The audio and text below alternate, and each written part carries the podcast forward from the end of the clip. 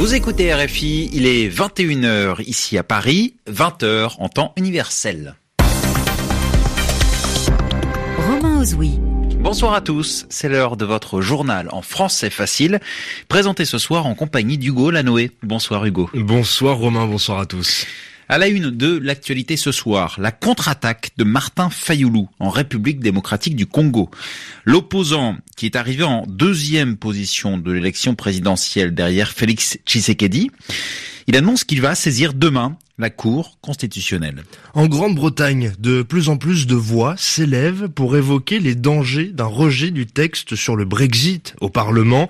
Le texte défendu par euh, Theresa May, la première ministre britannique, doit être voté mardi prochain. Et puis en France, les Gilets jaunes se préparent pour leur neuvième journée de mobilisation demain samedi. Ils espèrent au moins 50 000 manifestants comme le week-end dernier partout en France. Et pour éviter les débordements, les forces de l'ordre seront massivement mobilisées dans tout le pays, au nombre de 80 000. Les journaux. Le journal en français facile. En français facile. En République démocratique du Congo, Martin Fayoulou va donc contester devant la justice les résultats de l'élection présidentielle. Oui, des résultats qui proclament la victoire de Félix Tshisekedi. Martin Fayoulou est annoncé en deuxième position. Ces résultats ont été annoncés dans la nuit de mercredi à jeudi. Martin Fayoulou peut déposer un recours devant la justice 48 heures après la proclamation des résultats. Donc il a annoncé aujourd'hui qu'il saisirait demain la Cour constitutionnelle pour qu'elle procède à un recomptage des voix.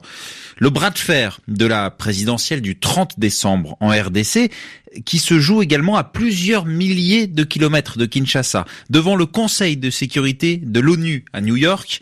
Euh, mais ce qui a dominé dans la réunion publique du jour, eh bien, c'est la prudence qui a été affichée par les diplomates. On retrouve à l'ONU Marie Bourreau.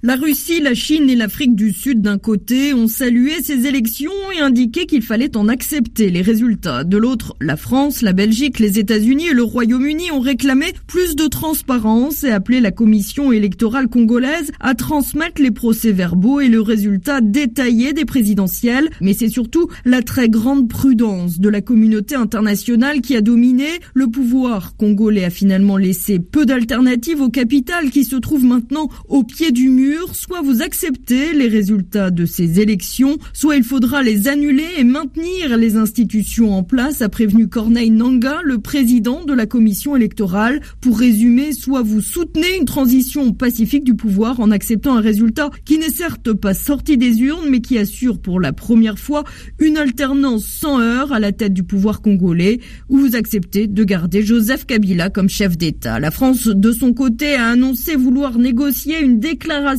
du Conseil de sécurité qui saluerait le déroulement du scrutin et qui appellerait à engager dans le calme la suite du processus électoral et à construire un consensus national. Marie Bourreau, New York, RFI. Encore de nombreuses questions, Romain, sur le retrait des troupes américaines de Syrie. Oui, c'était la grande annonce du président américain Donald Trump il y a près d'un mois. Mais depuis, aucun calendrier précis n'a été annoncé. Ce matin, la coalition internationale a affirmé que le retrait de ces troupes avait débuté. Mais la coalition, ce n'est pas uniquement les États-Unis. Il y a d'autres pays qui combattent les djihadistes en Syrie au sein de cette coalition. Donc sur cette question, Oriane Verdier, le flou persiste. Ce processus de retrait pourrait prendre plusieurs années ou être immédiat, comme l'avait dans un premier temps annoncé Donald Trump en décembre dernier. Selon le Pentagone, aucun soldat n'a été retiré à ce stade, seulement du matériel. Ces annonces arrivent au lendemain du discours du chef de la diplomatie américaine au Caire. Mike Pompeo y a lancé un appel à l'unité contre l'Iran et a affirmé l'Amérique ne se désengagera pas tant que le combat contre la terreur ne sera pas terminé. Il a pourtant ajouté, Donald Trump a pris la décision de retirer nos troupes nous allons le faire. Les déclarations se succèdent donc, le flou et l'incohérence persistent alors que le président turc Recep Tayyip Erdogan menace toujours de mener une offensive contre les factions kurdes syriennes. Ces dernières collaborent pour l'heure avec les forces américaines dans la lutte contre l'organisation État islamique. L'EI ne pourrait que profiter de ce nouveau conflit. Depuis sa création, le groupe se nourrit des divisions et lutte de pouvoir en Syrie comme en Irak.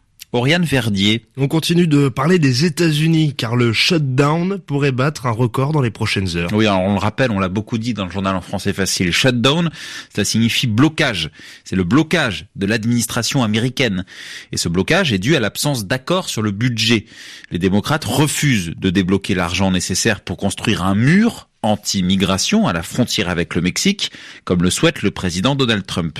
Alors si aucun accord n'est trouvé dans les prochaines heures, demain samedi, cela fera 21 jours que le shutdown dure aux États-Unis et ce serait une première dans l'histoire. 800 000 fonctionnaires sont, depuis la fin de l'année dernière, au repos forcé aux États-Unis.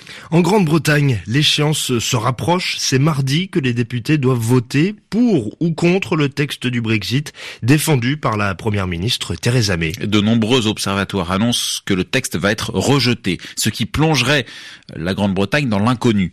Depuis mercredi, c'est l'heure du débat au Parlement britannique.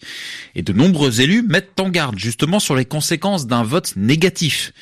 Le dernier à s'être illustré, c'était ce matin, le ministre des Affaires étrangères, Jeremy Hunt. Alors qu'a-t-il dit? Réponse, Anastasia Becchio. Le Brexit pourrait bien ne pas avoir lieu si l'accord de divorce négocié par Theresa May avec les Européens était rejeté par la Chambre des communes. Tel est le sentiment de Jeremy Hunt. Pour le chef de la diplomatie britannique, les députés qui s'apprêtent à voter non mardi font un mauvais calcul. Nous ne pouvons plus partir du principe qu'en rejetant cet accord, on obtiendra une meilleure version du Brexit. Ce qui est plus probable en cas de rejet du texte, c'est que nous ayons une paralysie du Brexit. Et si cela se produit, personne ne peut savoir ce qu'il adviendra. Le grand danger, et c'est ce qui inquiète les gens, c'est que nous ne soyons pas en mesure de faire ce pour quoi les gens ont voté.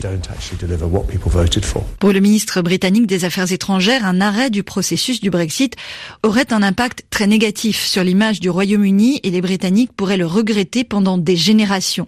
Autre scénario à ne pas exclure, une sortie sans accord de l'Union européenne. Elle ne serait pas bonne pour le pays, a de son côté prévenu la ministre du Travail, Amber Rudd.